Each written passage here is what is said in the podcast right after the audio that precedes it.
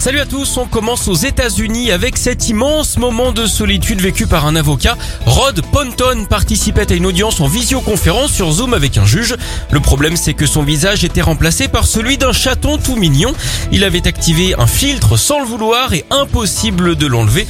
Un avocat donc, du coup forcément tout ce qu'il disait pour défendre son client était beaucoup moins crédible. Alors l'histoire ne dit pas ainsi, il a obtenu gain de cause sur le plan judiciaire.